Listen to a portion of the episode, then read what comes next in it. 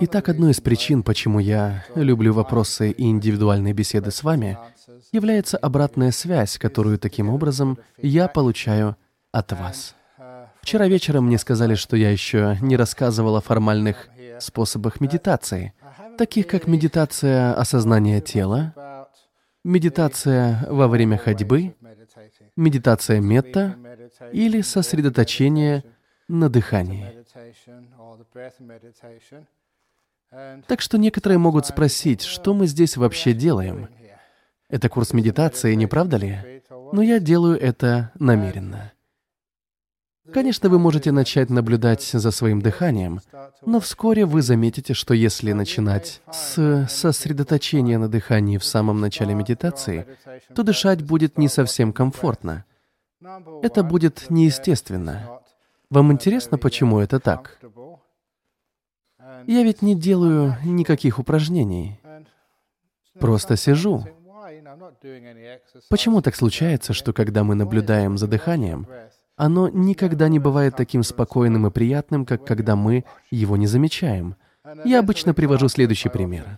Попытайтесь обратить внимание на слюну во рту или в горле. Сразу начинается дискомфорт, не правда ли? Стоит ли мне ее уже проглотить или еще нет?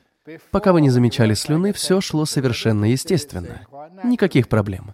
Не волнуйтесь, через несколько секунд вы перестанете ее замечать, и все снова пойдет по естественному пути, без вашего вмешательства. Потому что когда мы что-то замечаем и начинаем за чем-то наблюдать, мы обычно вмешиваемся в процесс, нарушая его. Наш мозг просто так работает.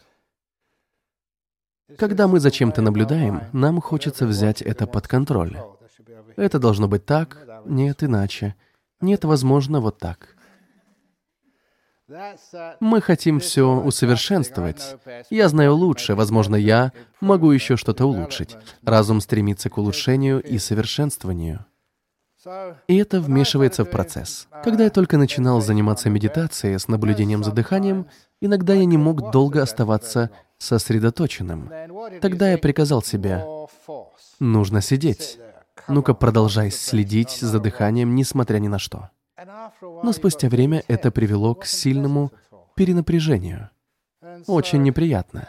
Мне стало интересно, что же происходит, почему так случается. Ответ, конечно, заключается в том, что что бы мы ни делали в жизни, подготовка очень важна. Она лежит в основе. Например, когда вы готовите или помогаете с сервировкой стола, следует сначала вымыть руки. И на столе нужно навести порядок. Такая подготовка намного упрощает дело. Или когда вы строите дом, вам необходимо иметь крепкий фундамент. Тогда и дом будет хорошим.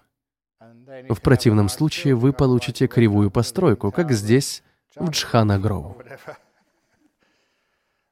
Поэтому подготовка очень важна. Позже мы также поговорим об Анапанасати Сутте. Мы изучаем этот дискурс, как и другие сутты в курсе слова Будды. В нем говорится о том, как важно подготовиться к медитации. Во-первых, желательно найти хорошее тихое место. Да, можно медитировать и в шумных местах, но только если у вас есть опыт. Но когда вы только начинаете медитировать, важно создать самые лучшие условия, чтобы вам ничего не мешало. Аджан Ча говорил, что шум не мешает вам, а вы мешаете шуму. Однако это правда, только если в медитации вы уже, как говорится, собаку съели. Но если вы новичок, шум вас может очень отвлекать. Следовательно, следует начинать, находясь в комфортном, спокойном месте. Сядьте в удобное кресло, либо на диванчик, либо на подушку. Можете сесть куда угодно, где вам удобно. Несколько дней назад многие из вас приходили в мою пещеру и заметили мою подушку с пандой. Вы все ее видели? Как ни странно, медитировать, сидя на ней, невероятно удобно. Не для панды, а для меня. Бедная панда там вся сплющена и раздавлена. Поэтому, устроившись как можно удобнее, первое, что вы должны сделать, — это сосредоточиться на внимательности. В этом наш приоритет. Кстати, интересно, если посмотреть на разные переводы этого слова, можно заметить, что обычно используется термин «то, что перед вами». Но как это перед нами? Впереди чего? Где мы в настоящий момент существуем? Как вы, наверное, знаете из азиатской культуры, люди раньше существовали вот здесь. Итак, впереди будет здесь. Позже мозг стал важнее, люди стали больше думать и меньше чувствовать. Интересно, не правда ли? Это был наш центр, когда мы были здесь. Мы чувствовали больше, мы были более эмоционально чувствительны мы не думали так много. Но как только мозг стал важнее сердца, мы начали быть здесь, наверху, а не внизу. Поэтому люди думают, что перед вами должно быть где-то здесь, напротив мозга. Они сосредотачивают свое внимание на носу. Но если вы сосредоточите свое внимание на носу, особенно без должной подготовки, и попытаетесь это удержать, вы будете пребывать в напряжении.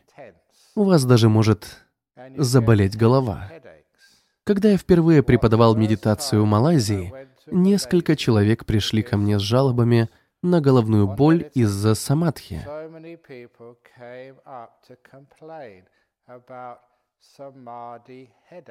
И я был просто поражен. Раньше мне не приходилось слышать ничего подобного. Я медитирую, чтобы снять боль, а не вызвать ее. Я подумал, что эти люди делают? Мне было непонятно, потому что я не знал, как именно они медитируют. Но когда они рассказали мне, сразу все стало ясно. Продемонстрирую вам, что они делали. Я сниму очки и буду медитировать на носу с открытыми глазами. Потому что если вы сосредотачиваетесь на кончике носа, вы можете это делать даже с закрытыми глазами. Когда разум фокусируется на кончике носа, туда же устремляются и глаза. Если я так буду продолжать с полчаса, у меня начнется страшная головная боль. Вы даже не осознаете, что делаете это. Потому что, закрыв глаза, вы этого не видите. Если вы думаете о чем-нибудь, вы почти автоматически на это и смотрите. Это происходит не со всеми, но с очень многими людьми, а потом у них болит голова от самадхи. Мне очень повезло в жизни, потому что у меня аллергия на пыльцу. Знаете, почему повезло? Часть года у меня всегда заложен нос. Вот почему, когда я пытался следить за своим дыханием на кончике носа, там ничего не было. Ни вдоха, ни выдоха, только заложенный нос. Что мне было делать? Я узнал, что есть другая техника. Наблюдение за движением живота. Вверх, вниз, вверх, вниз, вверх, вниз. У меня хорошо получалось, пока я не стал монахом. Когда я начал наблюдать за дыханием, через живот в 6-7 часов вечера, я чувствовал сильный голод. Ведь мой желудок был пуст. Живот располагается близко к желудку. Поэтому мой разум сосредотачивался на пустом желудке, вместо того, чтобы наблюдать за движением живота. И это только увеличивало мое желание поесть. Но у меня были отличные учителя — и они сказали мне, что Будда никогда не говорил, что мы должны следить за носом или животом. Он сказал наблюдать за дыханием. Ваш первоочередный приоритет — развивать в себе внимательность. Этот термин на самом деле означает «сначала», а не «впереди». Первое, что мы должны сделать — приоритет — Любопытное слово. Это значение соответствует описанию термина на пали. Это ведь означает «первое в списке», «самое главное». Итак, если вы будете внимательны перед тем, как начать наблюдать за дыханием, вы увидите, что благодаря этой подготовке наблюдать за дыханием очень легко. Оно будет спокойным, комфортным. Его ничего не будет нарушать. Возможно, некоторые из вас читали мои книги. Что я имею в виду, когда говорю «развивать внимательность»? Прежде чем начинать следить за своим дыханием, отдохните в тишине и осознайте настоящий момент. Ведь если ваши мысли в будущем или вы размышляете о прошлом, то вы находитесь не здесь.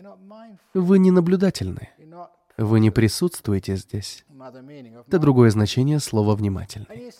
Я часто это вижу. Люди думают о том, что они будут делать после обеда. Они вообще находятся не здесь. И потом они спотыкаются, падают, наступают на крошечных сороконожек, потому что вообще не обращают ни на что внимания. Они обдумывают будущее, о чем-то переживают или фантазируют. Они не здесь. Они не слушают, не чувствуют и не воспринимают. Таким образом, осознание настоящего момента является одним из первых этапов анапанасати. Вы удобно располагаетесь в тихом месте и отдыхаете в настоящем моменте. Если вы не сделаете эту подготовку, то произойдет так, что вы начнете следить за своим дыханием, два или три вдоха, если вам повезет, а затем ваш разум начнет блуждать. В котором часу будет обед? О чем рассказывал Аджан Брам в прошлый раз? Кто хлопнул сегодня дверью? И вы больше не здесь. Вы начинаете рассуждение, ведь вы не позаботились об уме, который любит забегать или в прошлое, или в будущее. Сначала позаботьтесь о нем, успокойте его, сосредоточьтесь, осознайте текущий момент. Вы, вероятно, заметили, что на своих лекциях я часто говорю о настоящем моменте. Одна из проблем, которая может возникнуть, когда вы пытаетесь развить осознание настоящего момента, на самом деле мы ничего не развиваем, а наоборот отпускаем, отпускаем прошлое и будущее. Настоящий момент является нашим состоянием по умолчанию. Это естественное состояние, в котором все остальное исчезает. Следовательно, ничего не нужно развивать, необходимо просто отпустить две противоположности настоящего — прошлое и будущее. Когда вы впервые начинаете осознавать настоящий момент, поначалу вам может быть немного некомфортно в этом настоящем моменте, поэтому люди часто убегают в другие места, где им интереснее и приятнее. Здесь и сейчас мы можем чувствовать себя уставшими. У нас что-то болит, нам жарко или холодно. Но когда мы убегаем в свои фантазии, прошлое или в будущее, что я буду делать после возвращения в Сингапур? С чем я снова буду иметь дело? Что я себе куплю вкусненького, как только приеду в Сингапур? Сами знаете, что так интереснее, правда? Первоначально сосредоточение на настоящем моменте обычно конкурирует с будущим и прошлым. Наше будущее и прошлое позволяют нам выбирать между хорошими и плохими воспоминаниями и мыслями, в то время как настоящий момент, он прямо здесь. У нас нет выбора. Так что настоящий момент поначалу нас не очень удовлетворяет. Поэтому нужно использовать нашу мудрость. Мы все отпускаем. Просто остаемся здесь на время. Мне не нужно уходить ни в прошлое, ни в будущее. Несмотря на их привлекательность, несмотря на соблазн, я остаюсь здесь. Суть настоящего момента в том, что чем дольше вы находитесь в нем, тем приятнее он становится. Поначалу это странно. Лучшая аналогия, которую я нашел, такова. Представьте, что вы путешествуете. Вы очень устали и находите единственное место, где можно сесть и отдохнуть. Но это холодная, жесткая каменная скамейка. Но, по крайней мере, можно присесть. Сначала вы чувствуете, что скамейка холодная и очень жесткая. Но чем дольше вы будете на ней сидеть, тем более мягкой и удобной она вам будет казаться. Вы ее разогреете, и через некоторое время все будет хорошо. Это очень похоже на настоящий момент. Поначалу это единственное место, где можно отдохнуть, но оно не такое уютное. Но побудьте здесь немного, и вы начнете чувствовать себя комфортно. Вы расслабляетесь, и разум начинает замечать радость настоящего момента. Такие люди, как Экхарт Толле, заработали на этом состояние, не упоминая, что они скопировали это изучение Будды. Но нам не жалко поделиться. Хорошо, что учение распространяется и помогает. Но что касается настоящего момента, он действительно становится очень приятным. Он приносит чувство свободы. И будущее, и прошлое — большое бремя. Одни лишь хлопоты. Неважно, сколько раз вы будете обдумывать прошлое, его уже нельзя изменить.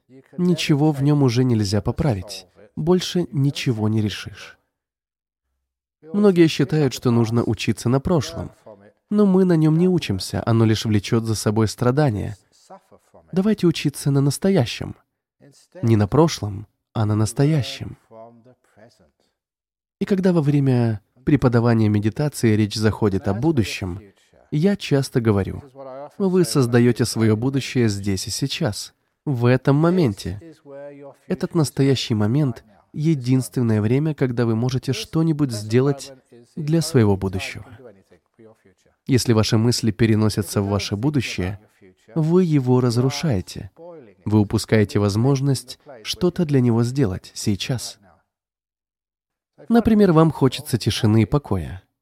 После этой лекции я сяду в приятном месте и пробуду там в тишине и покое. Но вы теряете свое настоящее.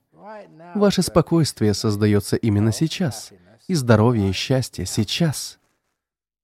Поэтому настоящий момент становится действительно важным.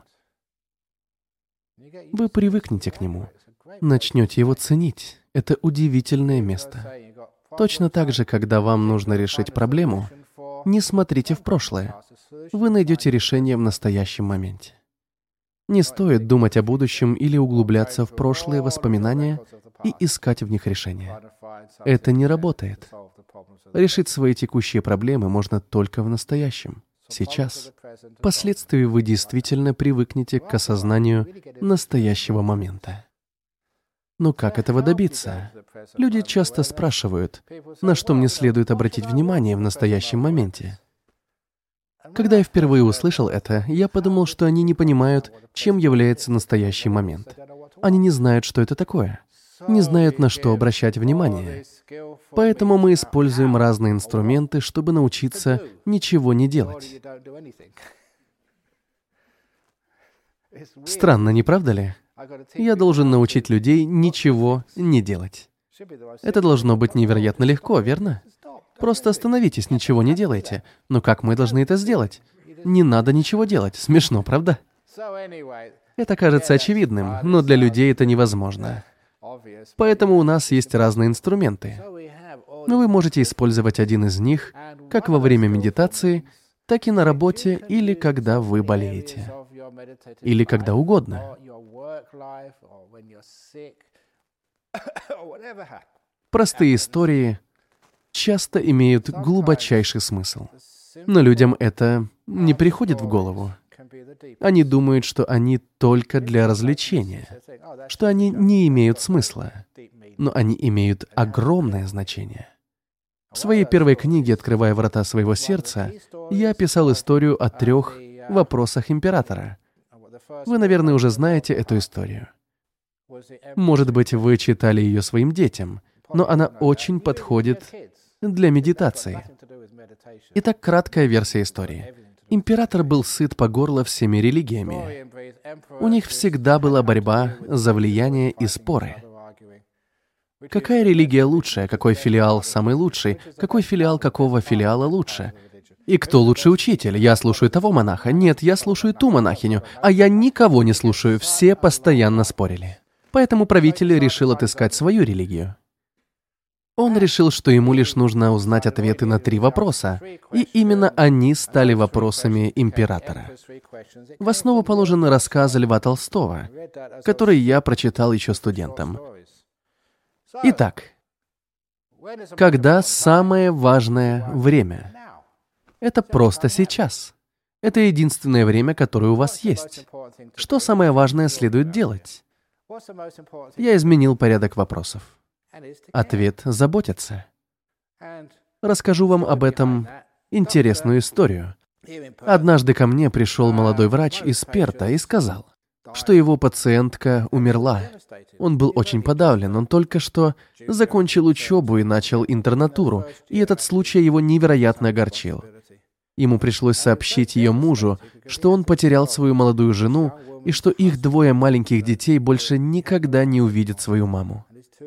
Ужасно, когда приходится говорить что-то подобное. Это был шок. Никто не ожидал, что та женщина умрет. Представьте себе, два человека недавно поженились, они были вместе только в течение двух-трех лет, как вдруг женщина умирает. Шокированный мужчина горевал и думал, что я теперь буду делать с двумя маленькими детьми? Врач чувствовал себя очень виноватым. Проблема с чувством вины состоит в том, что даже если вы скажете человеку, что это не его вина, и он не виноват, потому что все произошло ненамеренно, это вообще не помогает. Этот человек все еще будет чувствовать, что мог сделать больше. Поэтому он решил оставить медицину и найти другую работу. Он не мог продолжать лечить людей. К счастью, он попал в правильное место. Я ему сказал, слушай, ты не понял, в чем заключается работа врача. Задание врача не спасти или вылечить больного, а лечить его, заботиться о нем. Небольшая разница в формулировке. Не вылечить, а лечить. Ведь если ты хочешь вылечить, спасти людей, то много раз терпишь неудачу. Вы же знаете, что иногда кто-то умирает в больнице. Не все уйдут на своих ногах. Некоторых вынесут в гробу, такова жизнь. Не всегда можно спасти человека. Но то, что вы всегда можете сделать, это позаботиться о нем. Это возможно при любых обстоятельствах.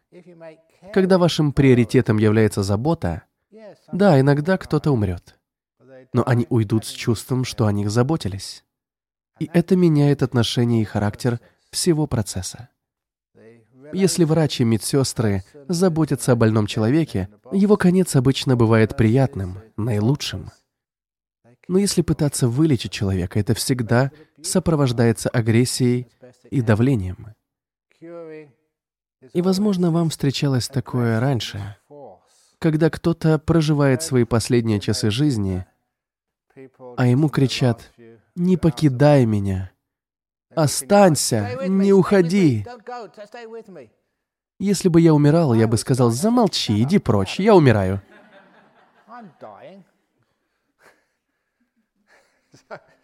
Вы понимаете проблему? Мы пытаемся во все вмешиваться, потому что смерть воспринимается как наибольшая неудача. Но в буддизме это не так. Забота важнее излечения. Вчера я говорил о самосовершенствовании. Это попытка вас вылечить. Вместо этого позаботьтесь о себе. Если у вас есть какие-то жизненные проблемы или эмоциональные, позаботьтесь о них. Не пытайтесь их вылечить. Вскоре вы заметите, что когда вы заботитесь о чем-то, оно начинает улучшаться. А когда вы пытаетесь что-то вылечить, оно обычно ухудшается. Я говорю не только о болезнях, но и о медитации. Самое важное — позаботиться о каждом состоянии души, в котором вы сейчас находитесь. Вы сонные, позаботьтесь об этом. Не пытайтесь это вылечить. Вы встревожены или вам ничего не хочется делать? Позаботьтесь о себе. Не пытайтесь вылечить эти состояния. Просто проявите заботу. Я вернусь к этому через мгновение. Сейчас я перейду к последнему вопросу императора. Кто самый важный человек? Я поначалу не понял и не мог ответить на этот вопрос. Но как только я услышал ответ, я сказал «Вау!» Это действительно изменило мое восприятие. Я всегда думал, что самым важным человеком может быть мой учитель, или Бог, или Будда, или моя девушка, или мой начальник на работе. Но потом кто-то сказал, «Нет, нет, нет. Самый важный человек — это вы. а я самый важный человек для вас. В западной культуре мы всегда ставим во главу угла свое «я». Но это неправильный подход. Самым важным человеком для вас есть тот человек, который стоит прямо перед вами, кем бы он ни был. Я подумал, вот это да, это невероятно. Я в своей жизни очень часто с этим сталкивался, особенно когда был студентом. Например, однажды после лекции я подошел к профессору с вопросом, но он меня совсем не слушал. Я был для него только очередным незначительным учеником. У него были более важные дела, и это было очень неприятно. Возможно, это случалось с вами и дома. Вы приходите домой, хотите что-то рассказать своей жене, но она отмахивается от вас со словами «позже, милый». Это говорит вам о том, что вы не важны. Вы, наверное, чувствовали это и раньше, не правда ли? Как учитель я действительно стараюсь выслушать каждого, даже если вы приходите ко мне с глупым вопросом, который я слышу тысячу раз.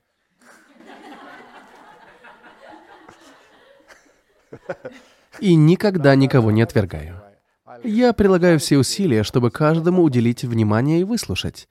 Таким образом устанавливается связь на эмоциональном уровне, и вы чувствуете, что Аджан Брам действительно слушает вас. Надеюсь. Это изменяет правила игры. Если вы хотите быть психологом или начать отношения, именно это следует делать. Друзья, коллеги, эти люди важны. Не пытайтесь от них избавиться. Берегите их и не пытайтесь их вылечить. Итак, какое отношение это имеет к медитации? Большую часть времени мы все равно проводим наедине с собой. Когда я сам, кто будет самым важным человеком?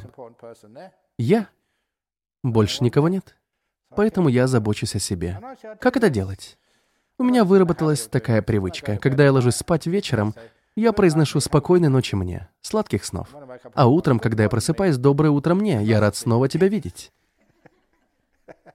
Потому что я забочусь о себе. И какое отношение это имеет к медитации?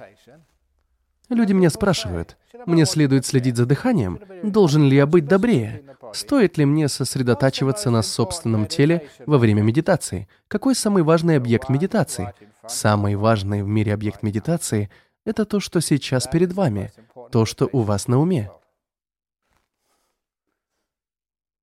Возможно, у вас зуд тогда это будет самым важным объектом медитации, потому что он происходит прямо здесь и сейчас, прямо перед вами. Или у вас есть какие-то безумные видения. Я хотел рассказать об этом позже, но в прошлом году мой разум пережил очень оригинальную немитту. Я знаю, что это была немитта, потому что цвета были неземные. Невероятный желтый свет, который можно увидеть только в своем уме во время глубокой медитации. Но Нимитта была очень оригинальной. Я сразу узнал изображение. Это были невероятные цвета кота Гарфилда. Я не знаю никого, кто пережил бы такую немитту. Но это было так смешно, что я рассмеялся вслух. И на этом моя медитация закончилась. Серьезно, я не шучу. В глубокой медитации мой разум был очень спокоен и счастлив, наполнен радостью, и вдруг появляется образ кота Гарфилда. Наверное, я начитался слишком много комиксов. В любом случае, что бы вы ни чувствовали, обратите на это внимание. Придавайте значение этому ощущению, каким бы оно ни было. Это поможет вам оставаться в настоящем моменте. Ибо если этот момент для вас не важен, вы его не цените, и что-то другое кажется вам лучше, вам будет очень тяжело в нем удержаться. Ваши мысли начнут блуждать. Это может произойти даже во время глубокой медитации.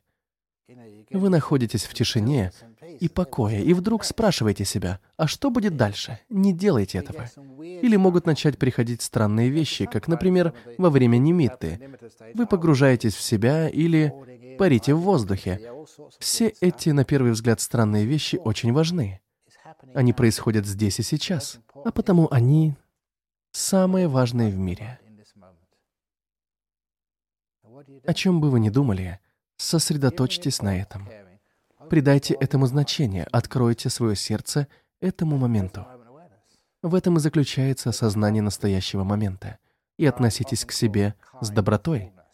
Я люблю называть это доброважностью. Это сочетание важности с добротой. Именно так мы остаемся в настоящем моменте. Все очень просто. И не критикуйте самих себя. «Ой, мне не стоит этого делать. Я не должен быть уставшим после 12-часового сна. Как я могу быть голодным, ведь я только утром переел?» Все эти «мне не стоит» и «я не должен» — это неправильно. С чем бы вы ни столкнулись здесь и сейчас, это должно быть для вас самым важным в мире. Так мы отпускаем вещи, мы проявляем заботу. Когда вы заботитесь о вещах, они начинают развиваться и изменяться, как тот демон, питающийся яростью. Если вы устали, позаботьтесь о своей усталости. Бедняжка, у меня, наверное, слишком много работы. Я работал слишком тяжело. Или, возможно, я болен, какой-то вирус или скрытая болезнь, поэтому врачи ничего не смогли диагностировать. Но это не важно. Если вы здесь и сейчас, вы немного устали, признайте свою усталость. Она важна. Она хочет вас чему-то научить.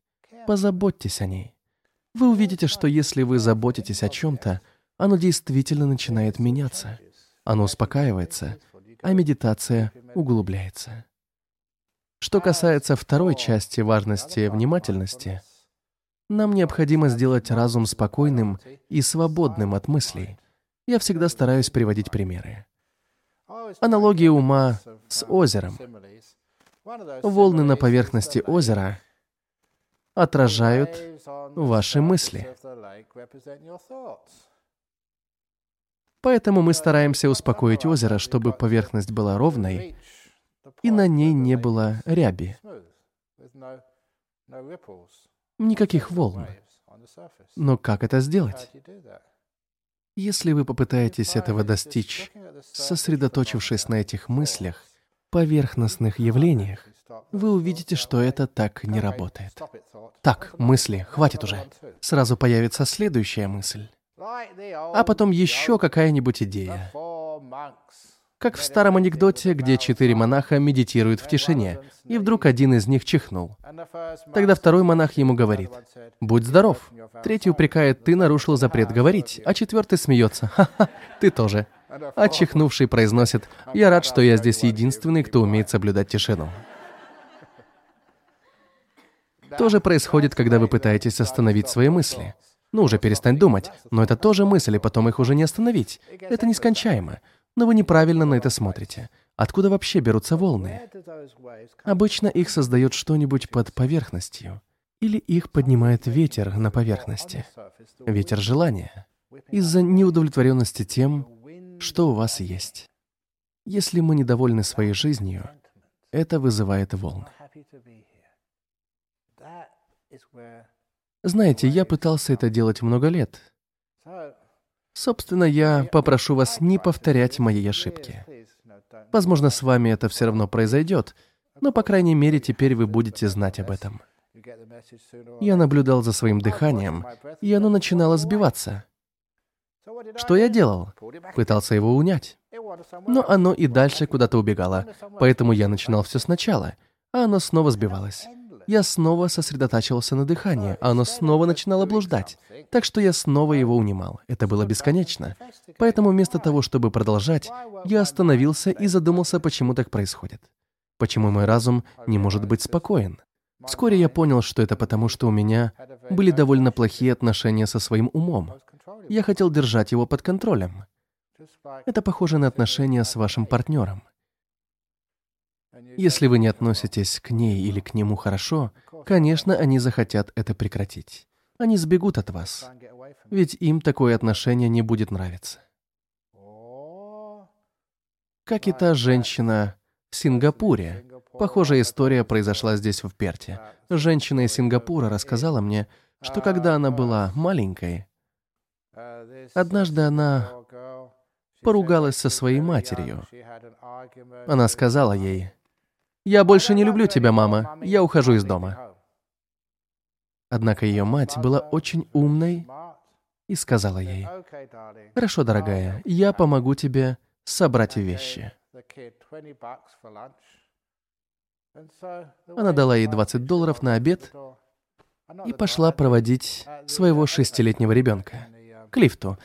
Они жили в многоквартирном доме. Она помахала ей со словами «Прощай, дорогая, хорошей жизни». И маленькая шестилетняя девочка вошла в лифт. Она едва могла дотянуться до кнопки, а мама ей помахала и отпустила ее. Как только девочка спустилась на первый этаж, она начала ужасно скучать по дому. Тогда она дотянулась до кнопки этажа, на котором жила, и поехала назад. Мама все еще стояла у двери лифта и сразу поприветствовала дочь. «Добро пожаловать домой, дорогая». Это называется эмоциональным интеллектом. Тоже нужно делать и с умом. Ладно, ум, можешь блуждать в глупых фантазиях. Сколько угодно. Желаю тебе отлично провести время. Если вы будете добры к себе, будут происходить удивительные вещи. Ваш ум не захочет покидать вас. Он будет хотеть остаться. Он захочет отдохнуть в тишине со своим лучшим другом, с вами. Конечно, это только метафора, сравнение, но важно, чтобы вы знали, как прекратить постоянные мысли, ведь любое мышление — это только бегство. Знаете от чего? От себя. Поэтому я сказал себе, «Хорошо, ум, можешь делать все, что хочешь. Я не возражаю. Я люблю тебя и всегда буду рядом. И тогда ваш разум не будет хотеть блуждать. Он захочет остаться с вами. У меня есть и другая история на эту тему. Я люблю рассказывать истории, которые помогают. Хотя иногда мне бывает и стыдно.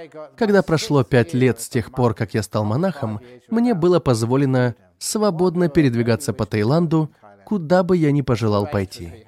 Как правильно, только в период вассы необходимо оставаться на одном месте.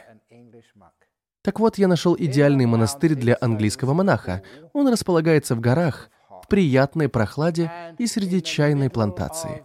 Я мог пить столько чая, сколько хотел. Свежий чай из местной чайной фабрики. Я был как в раю. А еще там были пещеры. Обожаю пещеры. Удивительно, как некоторые переживания по-прежнему влияют на меня сегодня. Я провел в этих пещерах несколько чудесных месяцев. Они были полны летучих мышей и их зловонного помета. В одной части пещеры их, конечно, не было, но при входе и выходе из пещеры всегда чувствовался запах. И даже по сей день этот запах помета летучих мышей мне нравится, потому что он напоминает мне о том, как здорово мне там жилось. Удивительно, правда? Некоторые запахи нас привлекают, а другие вызывают чувство отвращения. Я люблю запах помета летучих мышей, потому что он у меня ассоциируется со счастливыми временами, проведенными в той пещере. Всего-навсего. Однако впервые несколько недель у меня там были отличные медитации, но потом все начало рушиться. Я не мог перестать думать. Со мной там не было учителя, а я забыл инструкции, поэтому пытался остановить мысли. И становилось все хуже и хуже. Как бы я ни старался, рассуждения продолжались. А потом начало проявляться то, что я называю мыслями, которые неприемлемы для монаха. Я начал думать о своих бывших девушках.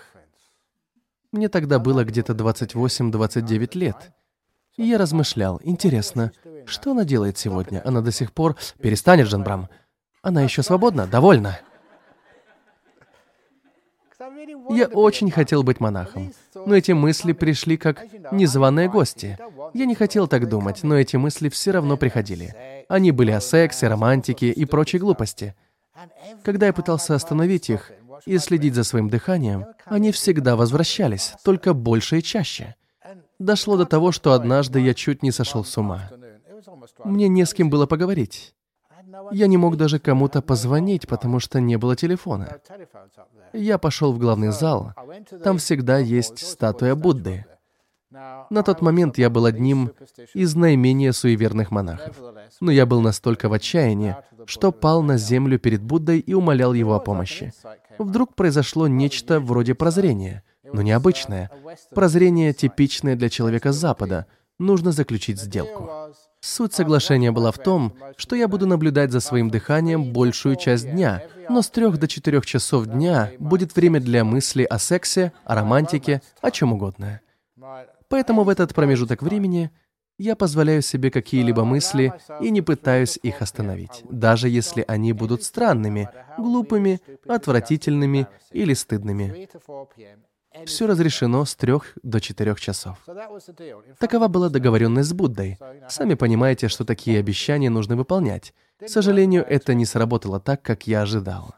Эти навязчивые мысли продолжали пытаться ворваться в мой разум. Я пытался следить за своим дыханием, но мысли продолжали подкрадываться. Поэтому я был измучен еще до трех часов дня. Я очень устал от борьбы.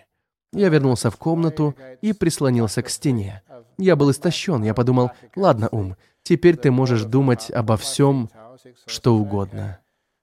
Все, что хочешь. И, честно говоря, произошло очень странное дело. Я наблюдал за дыханием в течение следующих 60 минут, не пропуская ни одного вздоха.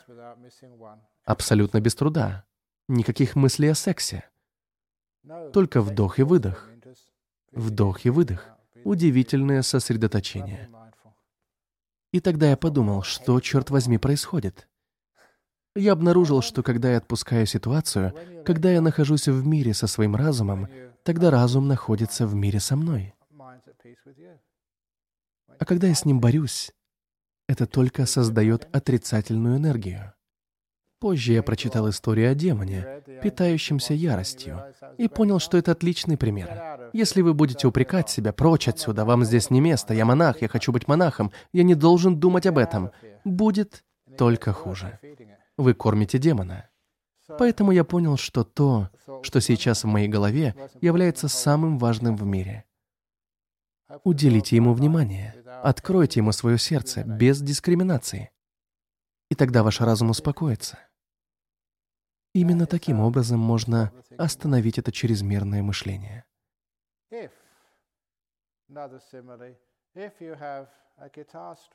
У меня есть еще другая аналогия о гитарной струне.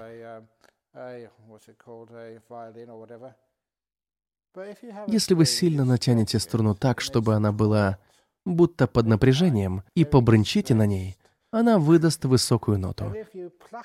Если вы немного ослабите напряжение, это создаст менее пронзительный, более глубокий тон. Если вы ослабите струну еще больше, так, чтобы она оставалась обвисшей и без всякого напряжения, и ударите по ней, она не издаст ни звука. Эта струна символизирует ваш разум. Если вы напряжены и нервничаете из-за всего подряд, то любой пустяк, например, чей-то кашель, будет вас раздражать. Но если вы немного расслабитесь, вы поймете, что это просто кашель. Он не будет казаться таким громким. Если вы полностью расслаблены, совершенно без напряжения, вы его даже не услышите. Ваш разум не обратит на него внимания. Он будет гибким. Так что, когда что-то в него ударяется, происходит какое-то сенсорное воздействие. Оно не резонирует. Ум больше не будет рассуждать. Если вы находитесь в напряжении, если вы пытаетесь что-то сделать, чего-то достичь, тогда ваш ум полон мыслей, он напряжен. Поэтому я всегда советую первые несколько дней преимущественно отдыхать, расслабляться. Необходимо успокоиться. Если вы сонные, ложитесь спать. Можете пойти погулять. Выпейте чашку чая, посидите и посмотрите, как растут деревья. Ни о чем не беспокойтесь. Это хорошая подготовка к медитации. Если вам станет скучно, и вы захотите медитировать и следить за своим дыханием, то сделайте это. Сядьте, наблюдайте за своим вдохом и выдохом, и вы увидите, что это гораздо легче, когда вы расслаблены. Но еще лучше, я никогда, собственно, не слежу за дыханием. Я расслабляюсь, я присутствую, я чувствую себя спокойно и принимаю все, что происходит со мной. Я забочусь о своем теле и своем разуме. Тогда дыхание приходит ко мне само. Это что-то вроде состояния по умолчанию. Когда я ничего не делаю, и ничто меня не беспокоит, дыхание — это единственное, что двигается в моем теле. Я не думаю, телу приятно и комфортно, я расслаблен, поэтому я вдыхаю и выдыхаю. Я чувствую дыхание, и оно становится важнейшей вещью в мире. Я забочусь о нем. Если я забочусь о своем дыхании, оно остается со мной. Если я не позабочусь о нем, оно меня покинет. Воспитывайте свой ум с любовью, ведь многие люди слишком давят на себя во время медитации, возможно, потому что у вас тяжелая жизнь в Сингапуре. Вы под постоянным давлением, от вас многого ожидает. Вот почему у нас здесь плюшевые мишки. Когда вы берете их себе на колени во время медитации, я называю это чистым осознанием с мишкой.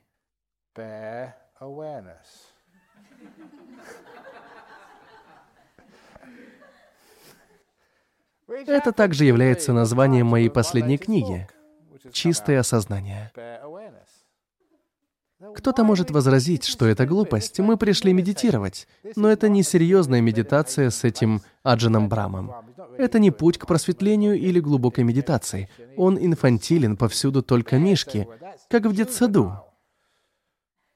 Но попробуйте быть в настоящем моменте с мишкой на коленях. Возьмите мишку, положите его себе на колени, и вы почувствуете ласку. С этой красивой, мягкой плюшевой игрушкой у вас на коленях у вас будет гораздо более приятная медитация. Когда у вас плюшевый мишка на коленях, очень трудно быть злым, агрессивным, раздраженным, расстроенным или подавленным. Просто обнимите его, и вы почувствуете расслабление и спокойствие. Потом вместе с мишкой можно наблюдать за дыханием.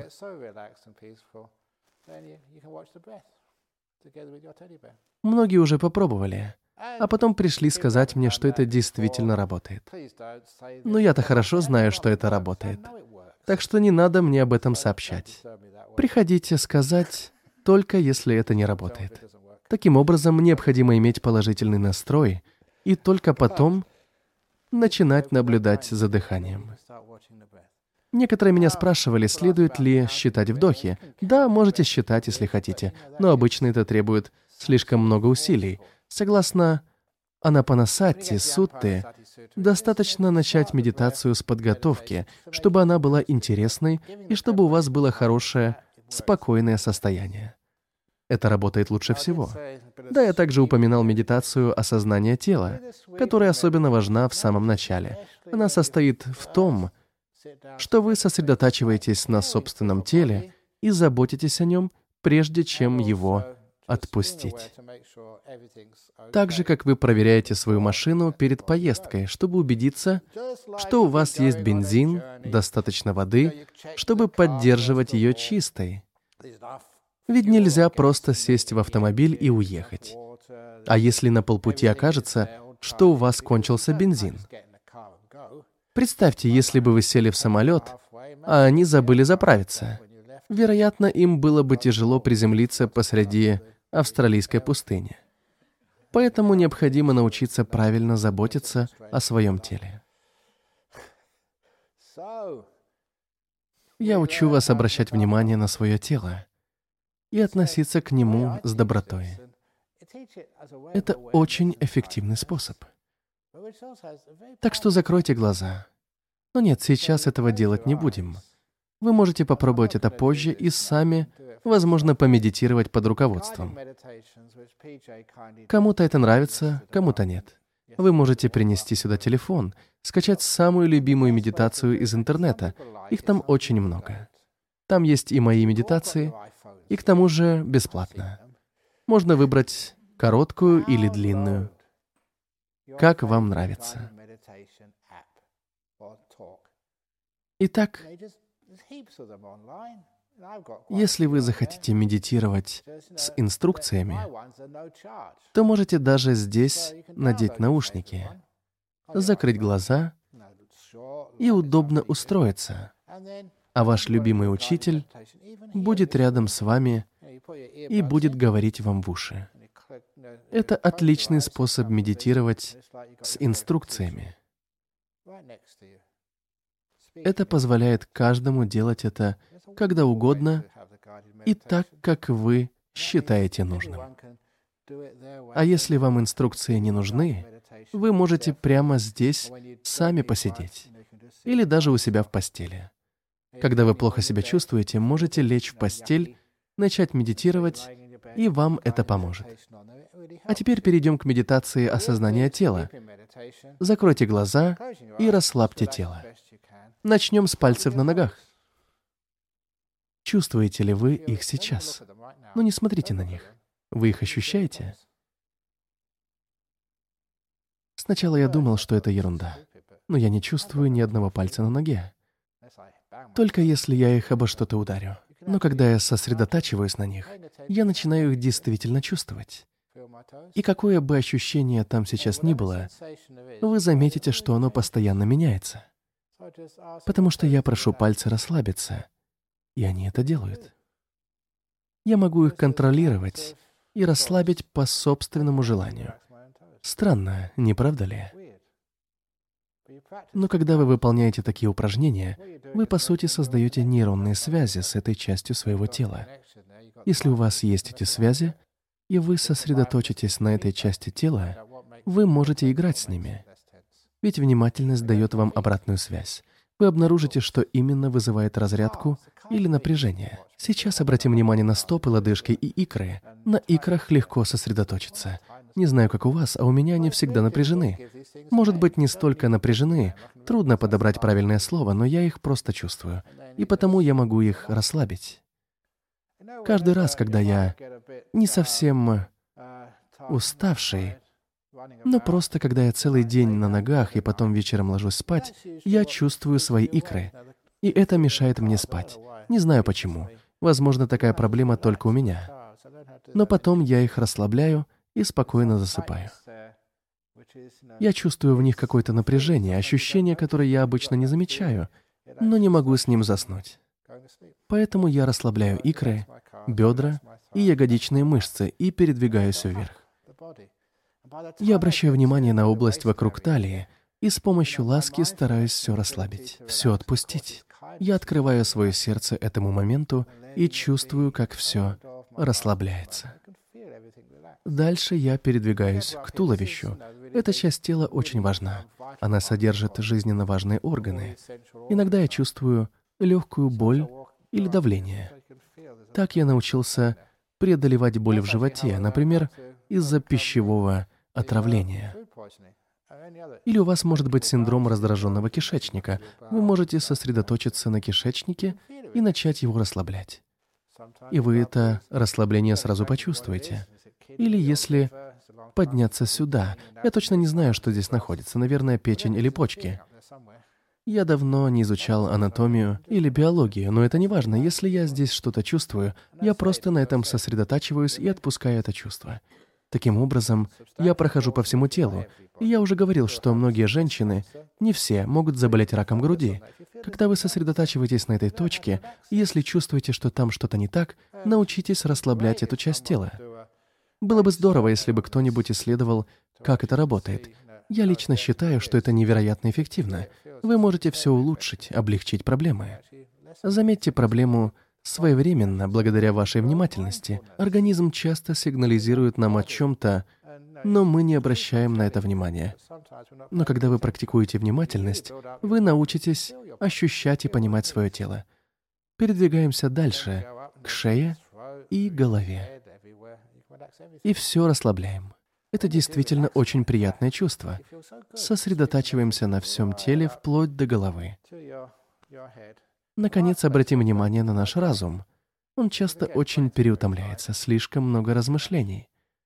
В принципе, вы не должны чувствовать ничего в своем мозгу. Но это не важно. Я просто представляю это чувство и расслабляю свой старый мозг. После 60 лет тяжелых раздумий мне нужна небольшая передышка, поэтому я расслабляю свой ум. И после этого вы отлично себя чувствуете. Вы в мире со своим телом. Как будто вы только что вернулись из спа-салона.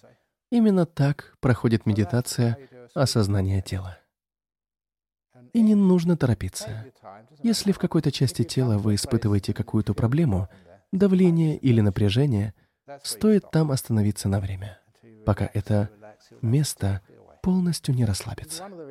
Поэтому я не люблю давать всем одинаковые инструкции. Я хочу научить вас, как адаптировать медитацию к собственным потребностям. Если вы наткнулись на место, требующее значительного расслабления, остановитесь там. Так мне однажды удалось научить одну девушку избавляться от панических атак. На самом деле она уже вернулась в Перт, и я время от времени вижу ее. В то время она изучала стоматологию в Аделаиде и страдала от хронических тревог с приступами паники. Она была прикована к кровати но ее не госпитализировали. Она жила в общежитии со своим парнем Ллойдом, и он ухаживал за ней, готовил и убирал. Потому что она оставалась в постели 24 часа в сутки. Ей не смогли помочь ни врачи, ни психиатры, ни психологи, пока на помощь не прибежал Аджин Брам. Ну, он не прибежал, а позвонил по телефону. Ее дядя был преданным последователем нашего центра. Это... Это было дистанционное лечение по телефону. Я спросил ее, когда наступает паническая атака, где вы ее ощущаете, в какой части тела? Она сказала, что в грудной клетке.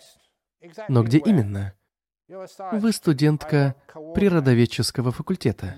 Мне нужны точные координаты, сколько миллиметров выше пупка, слева или справа, насколько велика площадь. Это просто точка, круг или квадрат.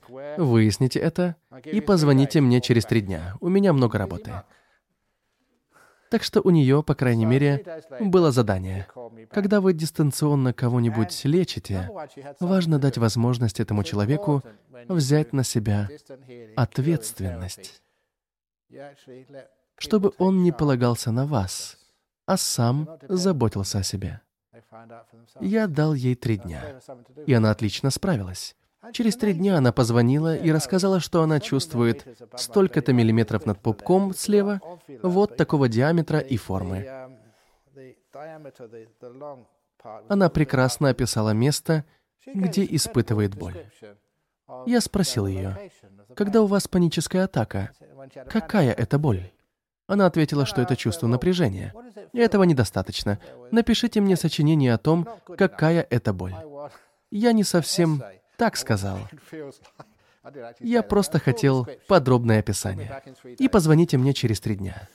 Так что у нее было еще одно задание. И спустя три дня она описала мне это напряжение, как оно появляется и что именно происходит во время приступа паники. Я был поражен уровнем ее осознания — не говоря этого прямо, я хотел научить ее замечать, в каких местах она испытывает приступы паники.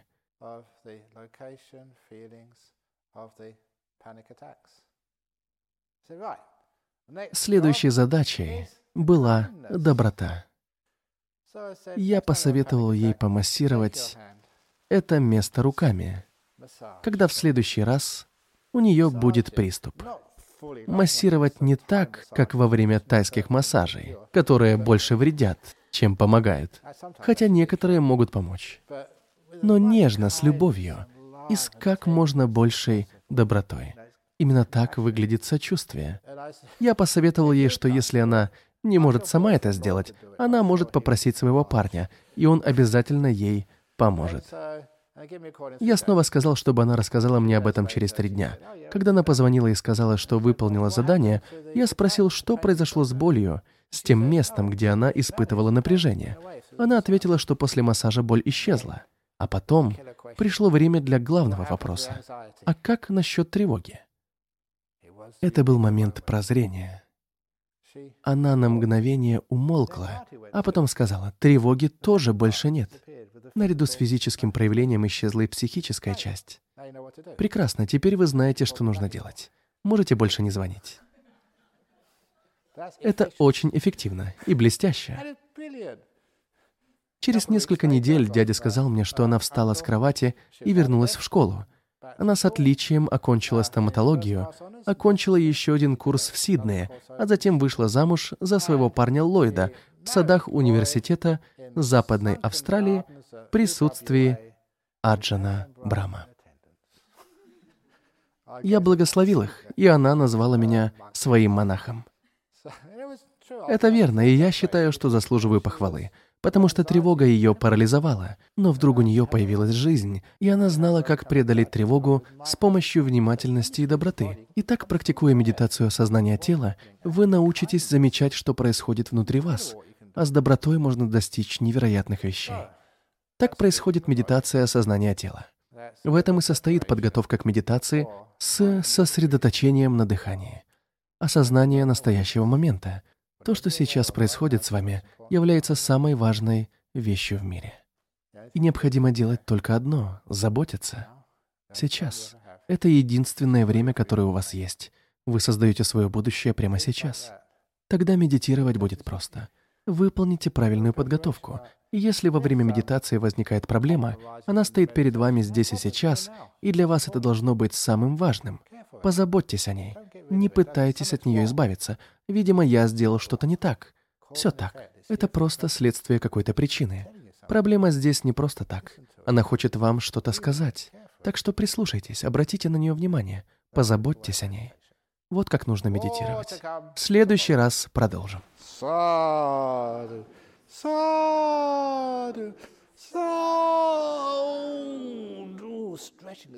Так приятно потянуться, сразу чувствую эндорфины в теле. Прекрасно. Вы можете продолжить медитацию здесь.